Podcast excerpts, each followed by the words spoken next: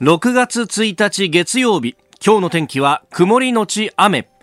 日本放送飯田浩二の OK 工事アップ。朝6時を過ぎました。おはようございます。日本放送アナウンサーの飯田浩二です。おはようございます。日本放送アナウンサーの新業一華です。日本放送飯田浩二の OK 工事アップ。この後8時まで生放送です。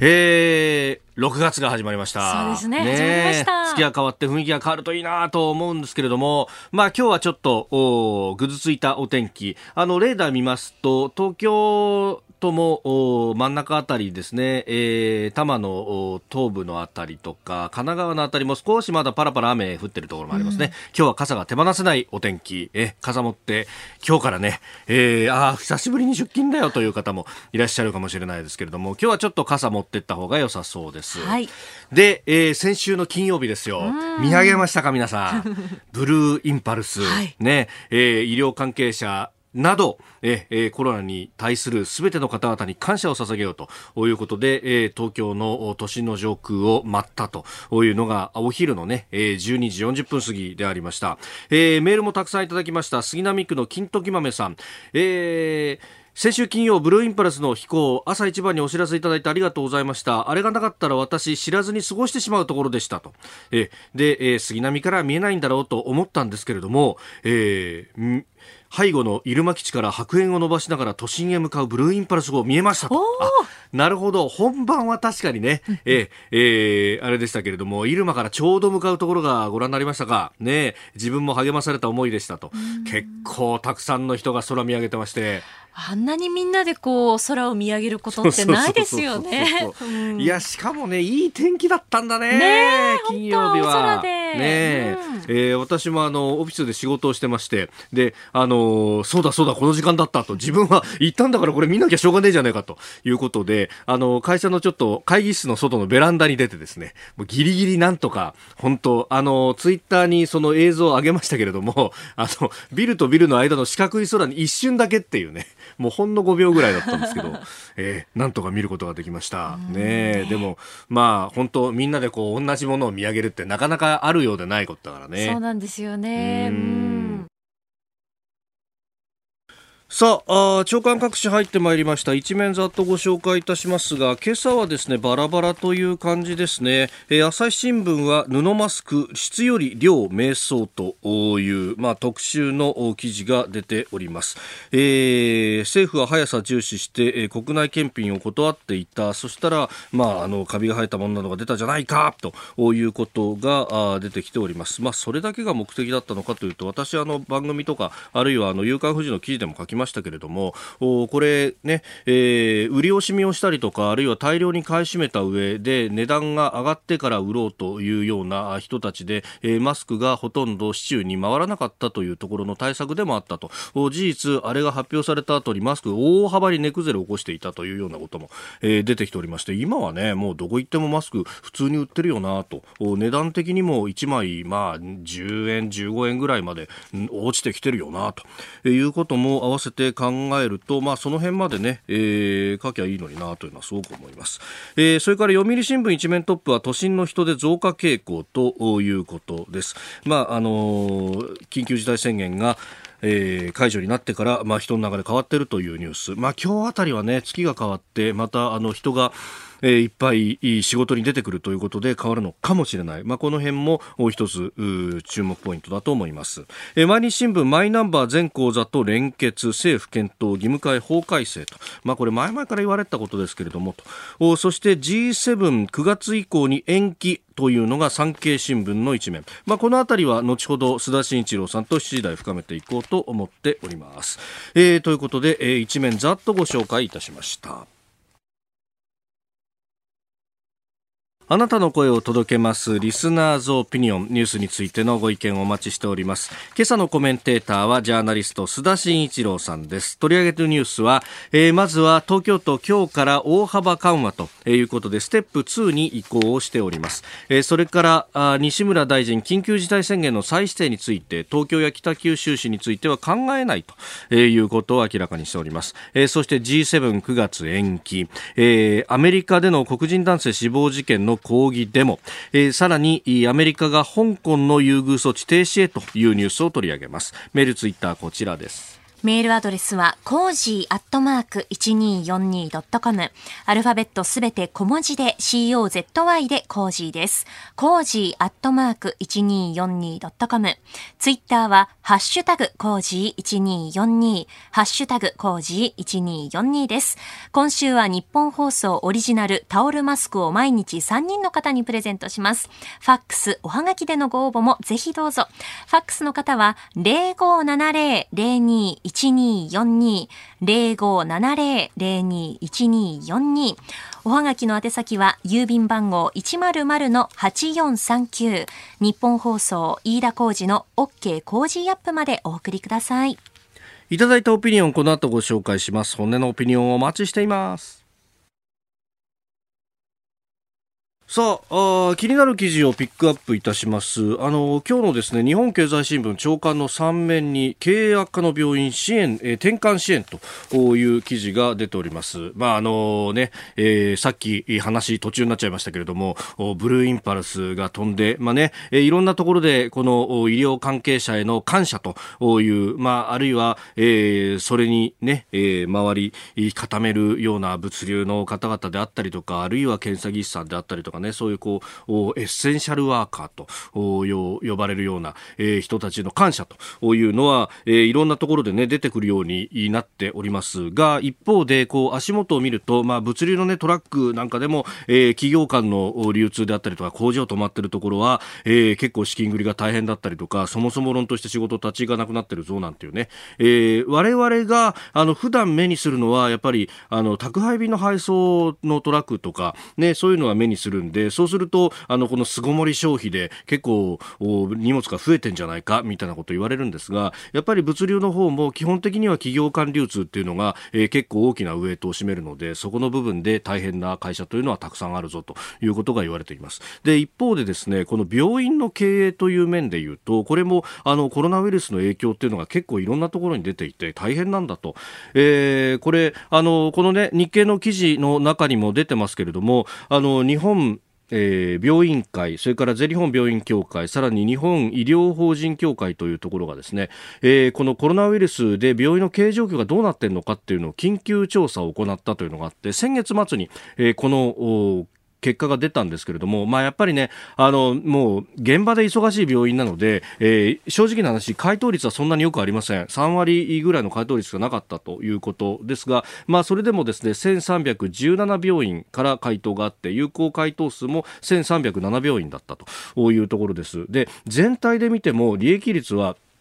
えー、マイナス8.6%と、もともとですね、病院っていうのは利益率が低くて、1%ぐらいしか利益率がないなんてことが言われてるんですよ。っていうのは、あの、診療報酬の部分はもうこれ、あの、規定で決められてますんで、全国一律だと。で、その中で、あの、人件費とかをどんどん払わなきゃなんないんだけど、あの、人件費の伸びと、じゃあ診療報酬の伸びをこう比べると、診療報酬の方は、あの、医療財政がそもそもきついとか、ね、医療福祉介護、これ、あの、これから先、まあ、段階の世代ががどんどん後期高齢者入りしてくるということを考えると今から抑えるというのが政府の方針なのでそうすると入りの方はそんなに変わらないけど出の人件費の部分はどんどん増えてしまうと。で、えー、なのでこう慢性的にこう利益があまり出ない体制ということが1個ありでさらに言うとあの東京はその中でも人件費が高いんでそもそも論としてきつかったというところもあるんですがで、えー、さらにそれに拍車をかけた今回のコロナと。であのコロナ受け入れた病院は受け入れた病院病院で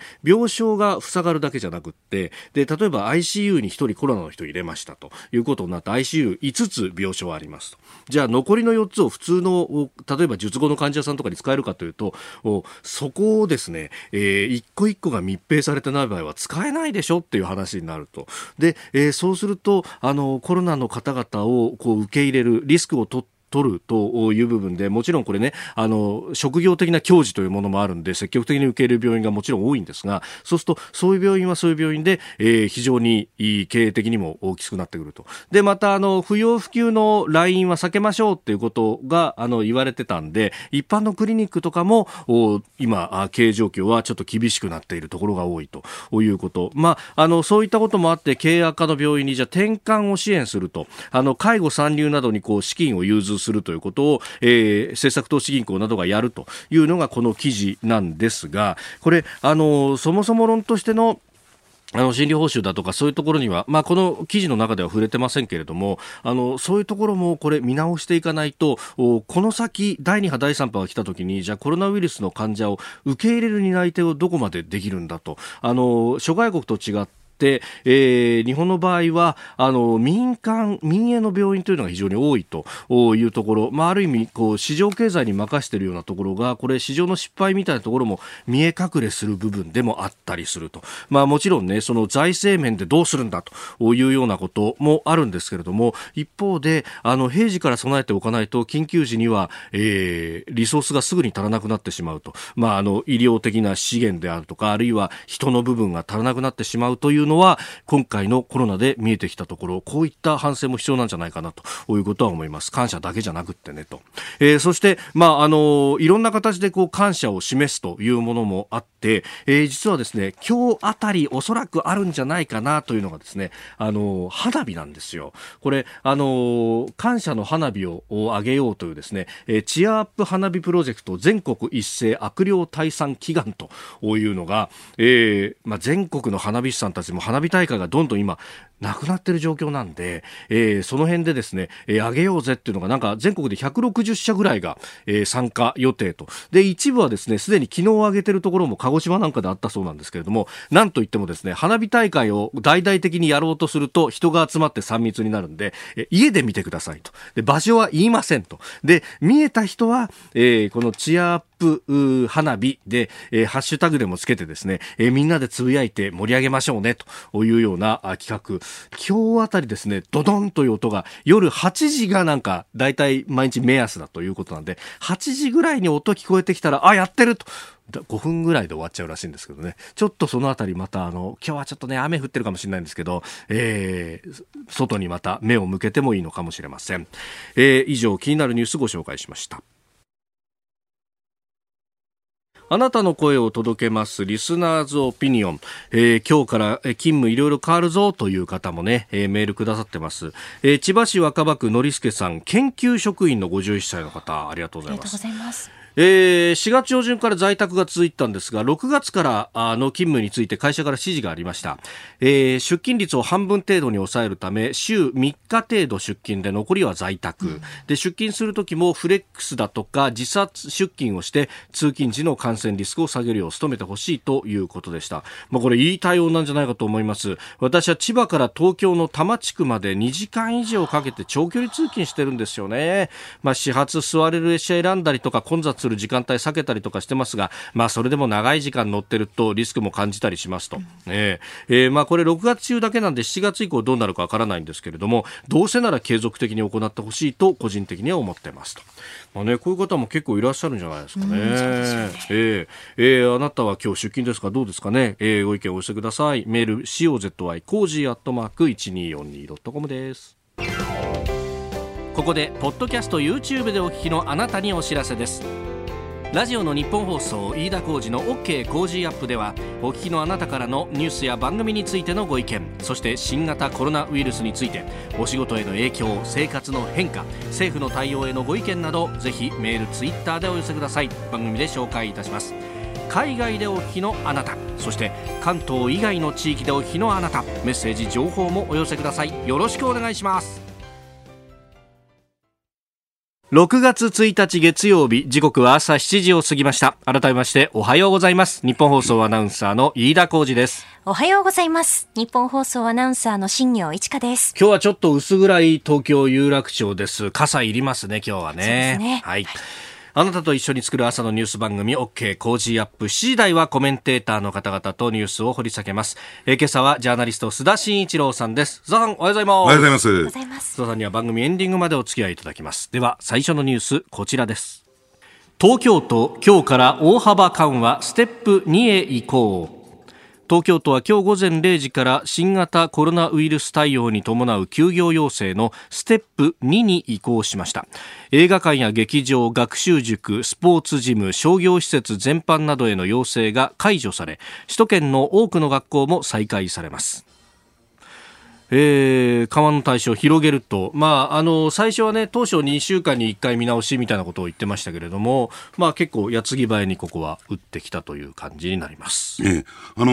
ー、ですからね、あのー、自粛解除後といったらいいんですか、緊急事態宣言解除後という点で、えー、言うとですね、はい、やっぱり、あのー、最大のテーマはですね、あの経済とのバランスをどう取っていくのかっていうね、うえー、ところだったと思うんですよ、はい、で。当初は相当慎重なスタンスだったんだけれども、えー、まあ、ポイント2つあってですね、はい、やはり一つは、あのやはりこう経済のね、えー、影響、例えば失業であるとか、あるいは、あの中小の企業である、ね、あるいは飲食店なんかを考えていくと、はい、あの経営破綻って言ったら、ね、倒産っていうのはね、回避できてるかもしれないけども、どうも廃業、要するに経営の先が見通せないということで、うん、えー、借金を負う前にやめようじゃないか。っていう動きがどんどんどんどん加速していく、はい、このままでいくと、やっぱりこう経済死んでしまうぞというところがですね、非常に大きな影響を与えているのかなと、えー、思いますけどね。うん、ただもう一点ですね、はい、実は先週末、やっぱりそうだったのかっていうデータが公表されましてね、ほうほう。それは何かっていうと、はい、えー、政府の専門会議が開かれて、うん、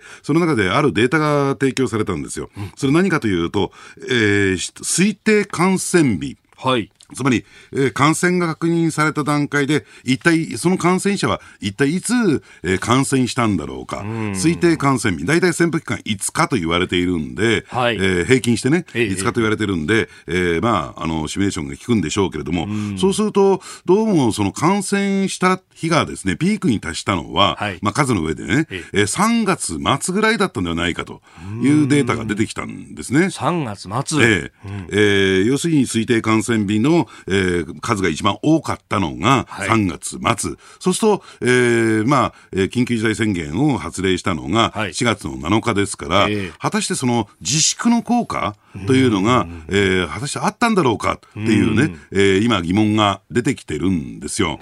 で、ただですね、あの、じゃあ、とは言ってもやってない、つまり、えー、自粛をしてない、あるいは、えー、緊急事態宣言を発令してないという、そういうデータがないから、比較のしようがないよねっていうのが大前提の上で話をさせていただくと、はい、ただそうは言ってもですね、諸外国の例、例えばイギリスなんかの例を見てみるとですね、えー、やっぱりロックダウンするとガクーンと感染者数が減少するんですよ。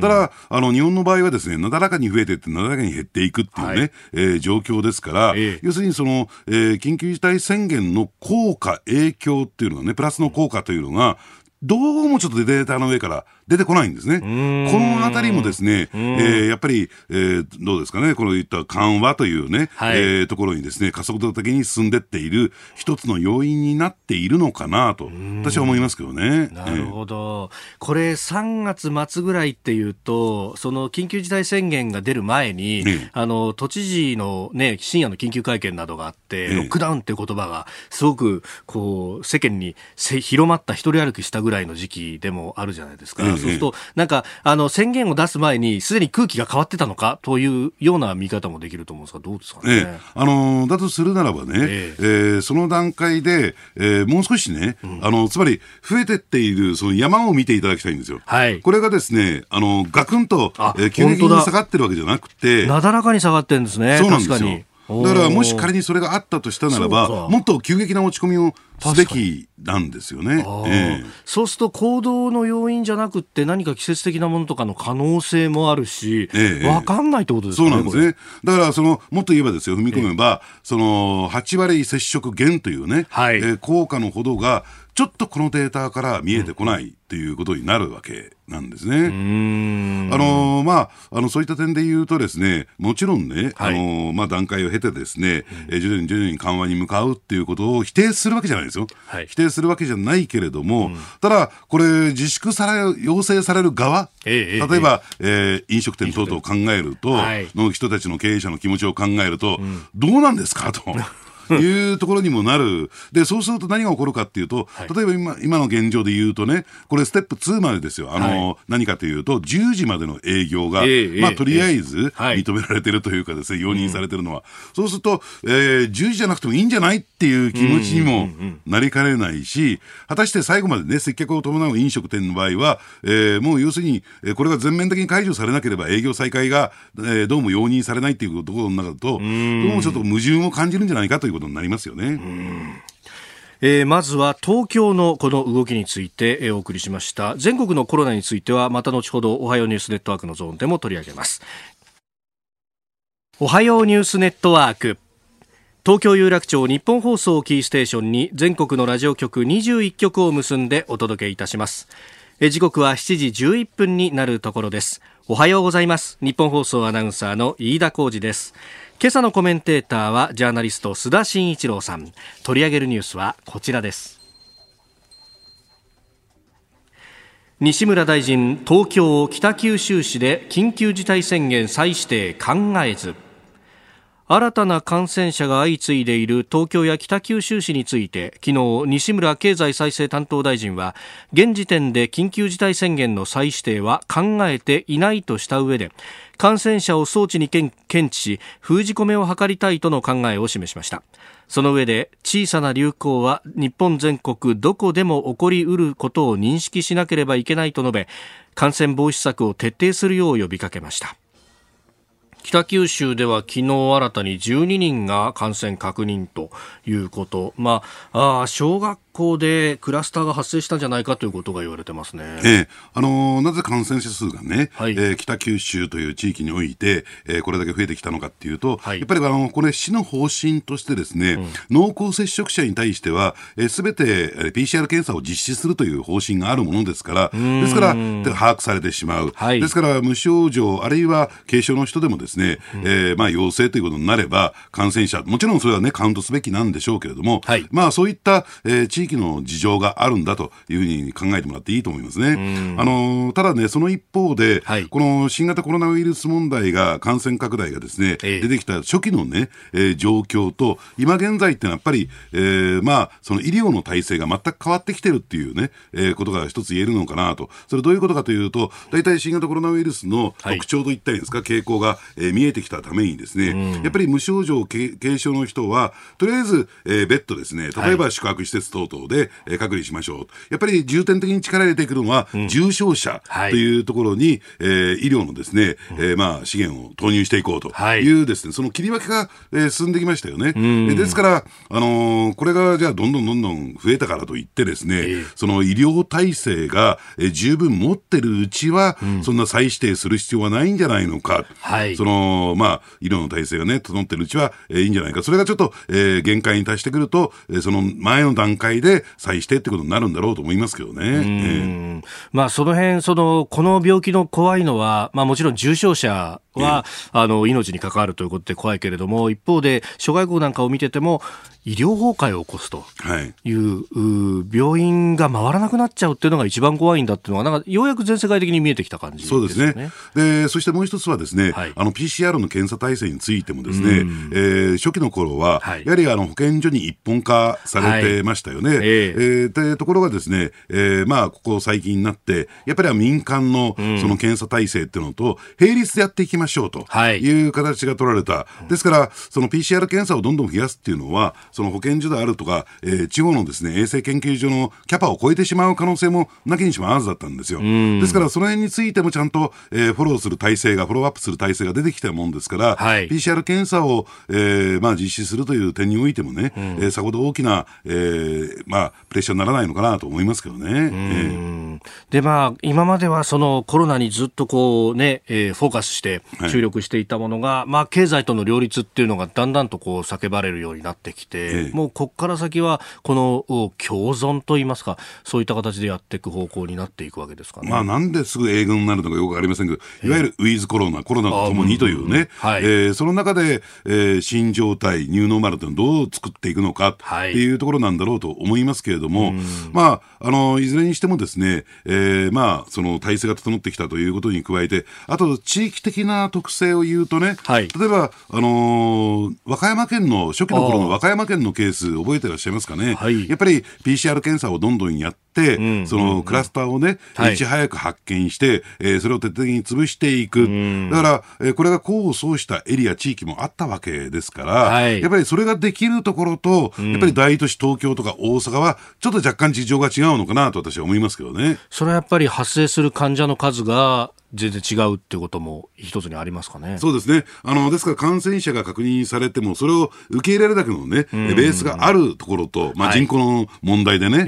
で、そうじゃなくて、えー、まあいっぺんに増えてしまったときに、うん、えー、それは急激に増えてしまったときにですね、えー、それに対する対応を、が、キャパをすぐ超えてしまうような、うん、えー、大都市とではですね、はい、まあ方向性がちょっと違うのかなと私は思いますけどね。うん、これ、まああの移動もなんとなく今は、あの、県をまたいでとかの移動は、なんとなくこう、まだやめた方がいいかなっていう感じになんか、まだ世の中の空気はそうですけど、これも、まあ、もう変わっていってもいい頃合いということですかね、えー、だからスケジュール感としては6月19日から、えー、えー、そのあたりが、はい、えー、解禁、解禁というか解除に、えー、なるわけなんですけれども、うん、でもそうは言ってもですね、やっぱりあの経済をやっぱり、えー、再始動させていくためには、はい、そのあたりというのは当然のことながら出てくるわけですからね、うん、あのー、まあ、ですから19日までそれがギリ持つのかどうなのか、持つっていうよりもですね、えー、抑えておくことが抑抑制していくことができるのかどうかっていうところも、えー、あると思いますね。えー、まあこれ政府はまずはその経済の土台を崩さないために、まあ一時二時と補正やってますけれども、まあこれまだね二次補正通ってないですけど、これその先っていうのも考えなきゃいけないんですかね？そうですね。あのですからね二次補正の中身を見てみてもですね、うん、やっぱりあの消費に対する予算措置が講じられてないんですよ。どちらかというとですね、はい、えー、企業であるとか自営業者に対する資金繰りであるとかね、えー、売上減に対する、えー、対応を取ってるだけで、要するに、えー、消費やっぱり GDP の6割弱を占めるのは個人消費ですからね、はい、でそこに対してどういうふうな、えー、形でカンフル剤を打っていくのか、当然、激減しますから、はい、この4、5、6月期っていうのは大幅に落ちますから、えー、まあ、これは仕方がないと、えー、してもですね、えー、7月以降、どうやって軌道に乗せていくのかっていうのが、えー、ちょっとなかなかですね、二次補正の中から具体的には浮かび上がってこないんですね。もちろんその中にはですね、はい、10兆円の予備費が含まれていて、えーはい、まあ、これは言ってみればファンドみたいなイメージでもら、持ってもらっていいと思うんですよ。えー、基金ですね。はい、えー、ですから、その使われ方というのがまだ決まってませんから、うん、そのあたりをどう効果的に、はい、えー、使っていくのか。で、加えて、10兆円足りませんからね。えー、えー、でですから、ね、あの、第三次補正、はい、まあ、これは臨時国会になってしまうんでしょうけれども。秋ですかね。えー、ですから、あのー、そのあたりのですね、第第三次補正あの補正で、うん、えー、どういったところに予算措置を講じるのか、で、それが十分な金額になるのかどうかというところは見ていかなきゃならないんじゃないかなと思いますけどね。うん。えでは続いて2つ目こちらです。トランプ大統領 G79 月に延期へ。アメリカのトランプ大統領は今月下旬ワシントンで開催する方向で調整を進めていた G7 主要7カ国首脳会議について9月まで延期する意向を明らかにしました。同時に中国について協議するためロシアや韓国など4カ国も招待したいとする考えを示しました。えー、G7 ならぬ G11 になるのかというところ。もともとアメリカ、カナダ、フランス、イギリス、ドイツ、イタリア、日本の7カ国で、まあ、構成されているというところですが、まあ、トランプさんやる気満々だったけれども結局延期の方向になりましたね。ねやっぱり、あのー、呼んでとリモートじゃない形でやるっていうのは、えー、いくらなんでもこのタイミングですかということになったんでしょうけれども、ただもう何をやるべきなのかっていうのが、きちんと整理できてないのかなって私は思いますけどね。でどういうことかというとですね、あのそもそも G7 がですね、はい、まああの世界のね、まあ経済的な意味においても政治的な意味においてもですね、まあそこ G7 で物事を決めても、えー、何か方向性が決まっているわけじゃないということで、はい、えー、まあそれはもうかねてから言われてたことで、だからこそ G20 っていうのが、はい、えー、できたわけですよね。えー、ですから、じゃあ G20 と今回の、えー、ね、トランプ大統領が提唱している会合っていうのはどう違いが出てくるんですかっていう問題が1点。はい、で、もう一つがですね、えー、そもそも G7 って G8 でロシア入ってましたよねと。そうでしたね。そのロシアに対しては、さまざまな問題があったためにですね、うん、G8, G7 G8 のメンバーから外した、その結果 G7 になった。はい、今回ロシアをもう一回招待というか招致するにあたってですね、うん、その後の、そのあたりのですね、整理がどうついたんだろうか、というのが、えー、まあ、えー、一つね、疑問として出てきますよね。で、もう一つは、明らかにこれをやると、はい、えー、中国包囲網という色彩がい色濃くなってきてしまう。で、それは、じゃあ、なぜ、どういう狙いなんですかと考えてみたときに、はい、それってね、ね、11月の大統領選挙対策じゃないんですかと。なんであなたの大統領選挙対策のために、はい、えー、こういったところで踏み絵を踏まされて、わざわざそういった会合に参加しなきゃならないのかというような問題も、私は出てくるんじゃないかなと。んなんか思いつきでね、なんか、えー、こう組まれてるような、はい、えー、ことにしかならないんじゃないかなと。ですからもう少し中長期的にね、ええ。ー、こういう方向性を目指していくために、えー、こういう会合を持つんだというね、まあそういうベースのところがきちんと打ち出されない限り、はい、まあこれどうやって参加する、あるいは参加することの是非含めて、各国ともに戸惑ってるという状況にあるんじゃないかなと思いますけどね。まあ、コロナの対策をやるんだったら、まあ、一応は中国を入れないとなかなか大義名分も立たないし、ええ、まあ、これでも、まあ、アメリカとしてはもう中国とは完全に角突き合わせる形になっちゃってますもんね。ねただね、そのあたりもね、ええ、あのー、あれなんです、先週末、うん、えー、金曜日にですね、えー、アメリカ、東部時間のね、はい、えー、トランプ大統領が重大な、えー、まあ、対中国問題で、はい、えー、まあ、政策を発表するということになって、マーケット身構えたんですよ。で、ところが中身を見てですね、はい、結果的に株価のところを見ると、どーんと、えー、戻ってくるというね、状況になった。つまりどういうことかというと、マーケットが、えー、予想していた以上に、中国に対しては強硬策を打ち出さなかったと。なるほど。むしろ WHO のね、WHO 批判の方に向かっていったっていうことで、はい、中国に対しては控えたんじゃないかというのが、今、マーケットの評価なんですよ。なるほど、ね、日本の報道ではそうなってませんけどね。そうですね。以上、おはようニュースネットワークでした。続いて、教えてニュースキーワードです。黒人男性死亡事件、全米各地で抗議デモ。アメリカ中西部ミネソタ州のミネアポリスで25日黒人男性が白人の警察官らに拘束された際首を膝で押さえつけられて死亡し全米各地で警察が対警察の対応に抗議するデモが1週間にわたって続いております。事件が起きたミネアポリスでは一部参加者が暴徒化しスーパーで商品を略奪したり警察署に放火したりしたため州知事は州内の騒乱がもはや男性殺害と何の関係もないものになっていると述べ州兵の動員をするという異例のの措置を発表しております。えー、首都ワシントンだとかニューヨーク、ロサンゼルスなどでも行われていると、いろんな映像も出てきましたが、須田さん。ねあのこれいくつか、いくつかですね、はい、まあ、特徴があって、うん、やっぱりあの全米各地のですね映像を見てみても、ですね、はい、やはりあの黒人のね、えー、方々による抗議活動、抗議行動だけじゃなくて、デモだけじゃなくてですね、はい、やっぱりあの、えー、人種的にももう、アジア系から白人から、うん、えー、まあ、入っているという状況になって、抗議を、声を上げてるってことになっていて、やはり、あのその人種に限らずね、えー、こういった、えー、まあ、ことに対するですね、えー、ね、悲劇に対する抗議が起こってるっていうのが一点挙げられるんだろうなと。で、そしてもう一つがですね、やっぱりあの、過去の事例からもそうなんだけども、はい、そもそもきっかけというか、トリガーを引いたのは、うん、やっぱりこういった、えー、黒人に対する強烈な差別、これはトリガーを引くんだけども、結果的に、そのフラストレーションの発露の場所に、場になってしまってるというね、はい、えー、ケースっていうのは、まあ、往々にしてありますよね、ということなんですね。えー、えー、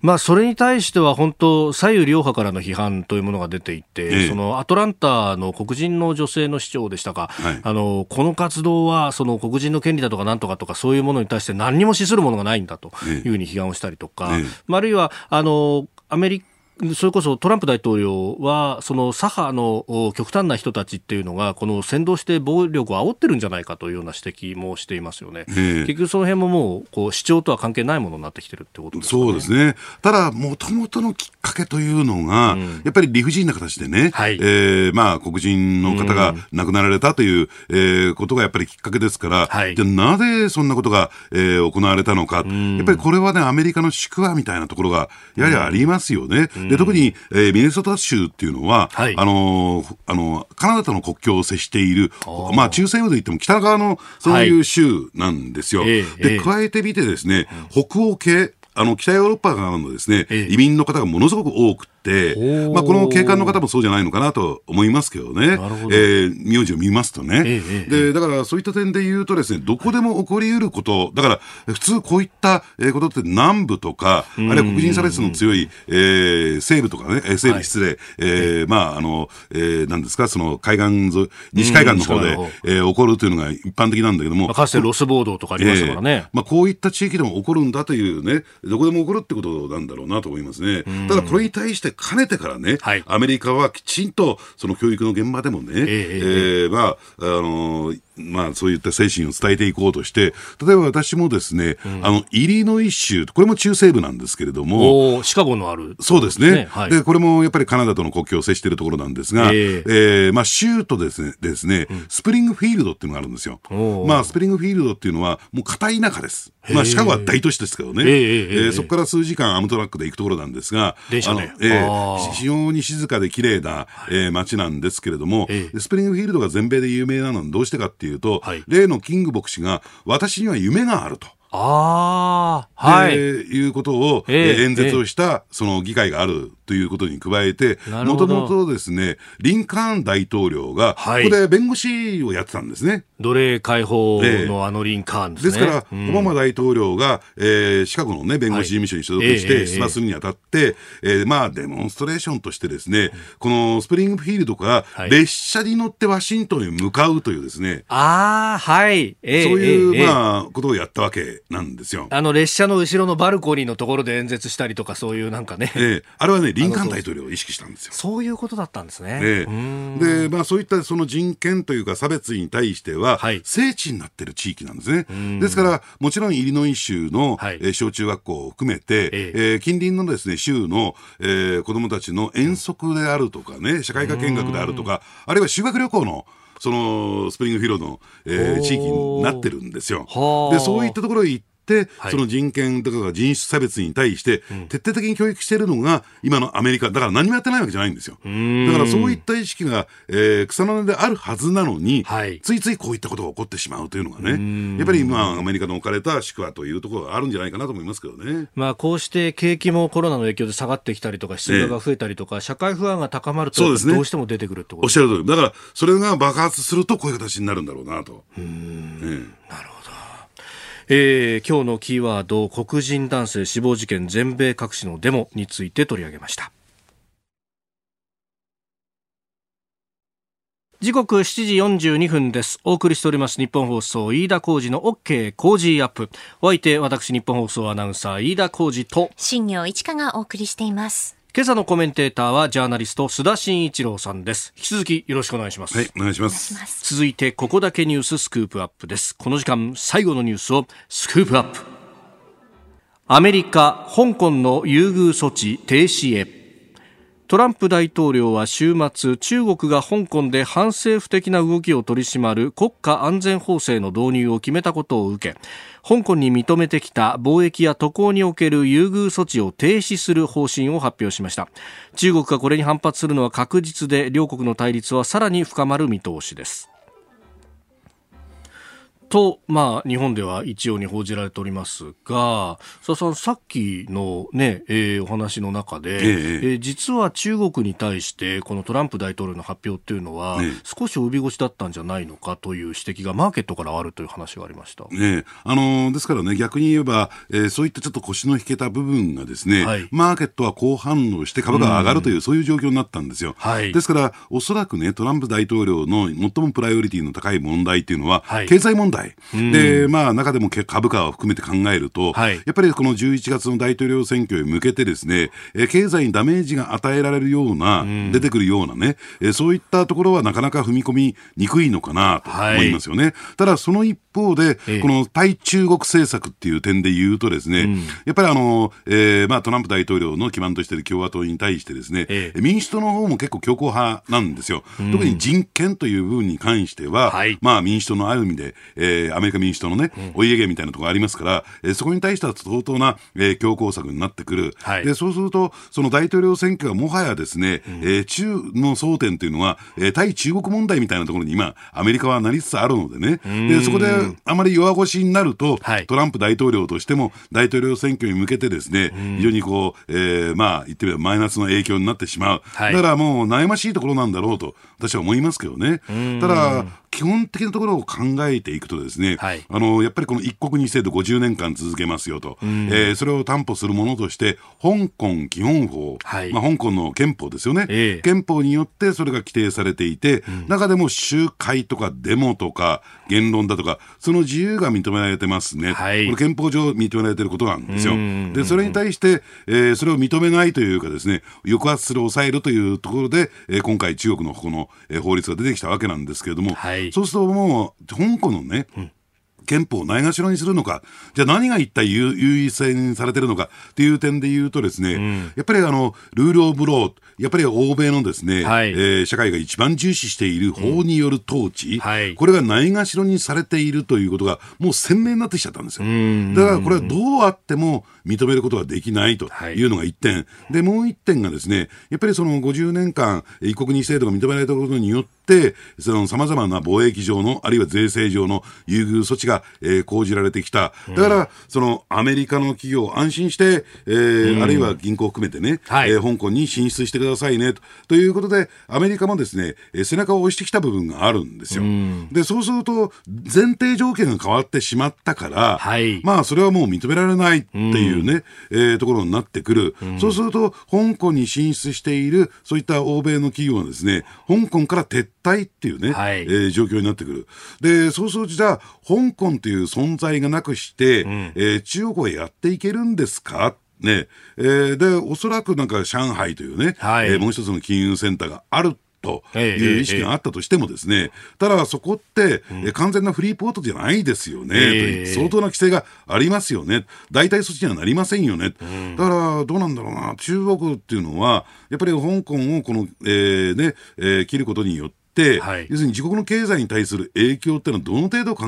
えているのか、ただ経済よりも体制を優先したとしか思えないんですね、ここはね。もともとこの経済が上がっているから共産党がこう、まあ、周りなりにも中国の国内では支持されてきたっていうような下地もある中で、これ経済捨てたら体制むしろ危うくなんじゃないかと思うんだけど締め付ける方をこれ習近平体制は選ぶということになるわけですか、だからその経済よりもやっぱり中国共産党一党独裁体制、はい、えー、この方を守らなきゃならないんだ。これを揺るがすことは絶対に許せないというところに動いてきたのかなと思いますけどね。えー、まあそうするとその人権の問題にぶち当たるんで、えー、まあ西側諸国としては絶対に打つことはできないと。えーだから中国にとってみるっていうと、はい、やっぱり負のスパイラルに入ってくる。うん、だそこはうまく微妙に調整したんですよ。今までは。ええうん、だから、えー、例えばね、その言論の自由を抵触する、もう明らかに抵触してるんだけれども、はい、えー、ね、香港の、えー、書店集、えー、要するに、まあ、出版社のオーナーといった方が、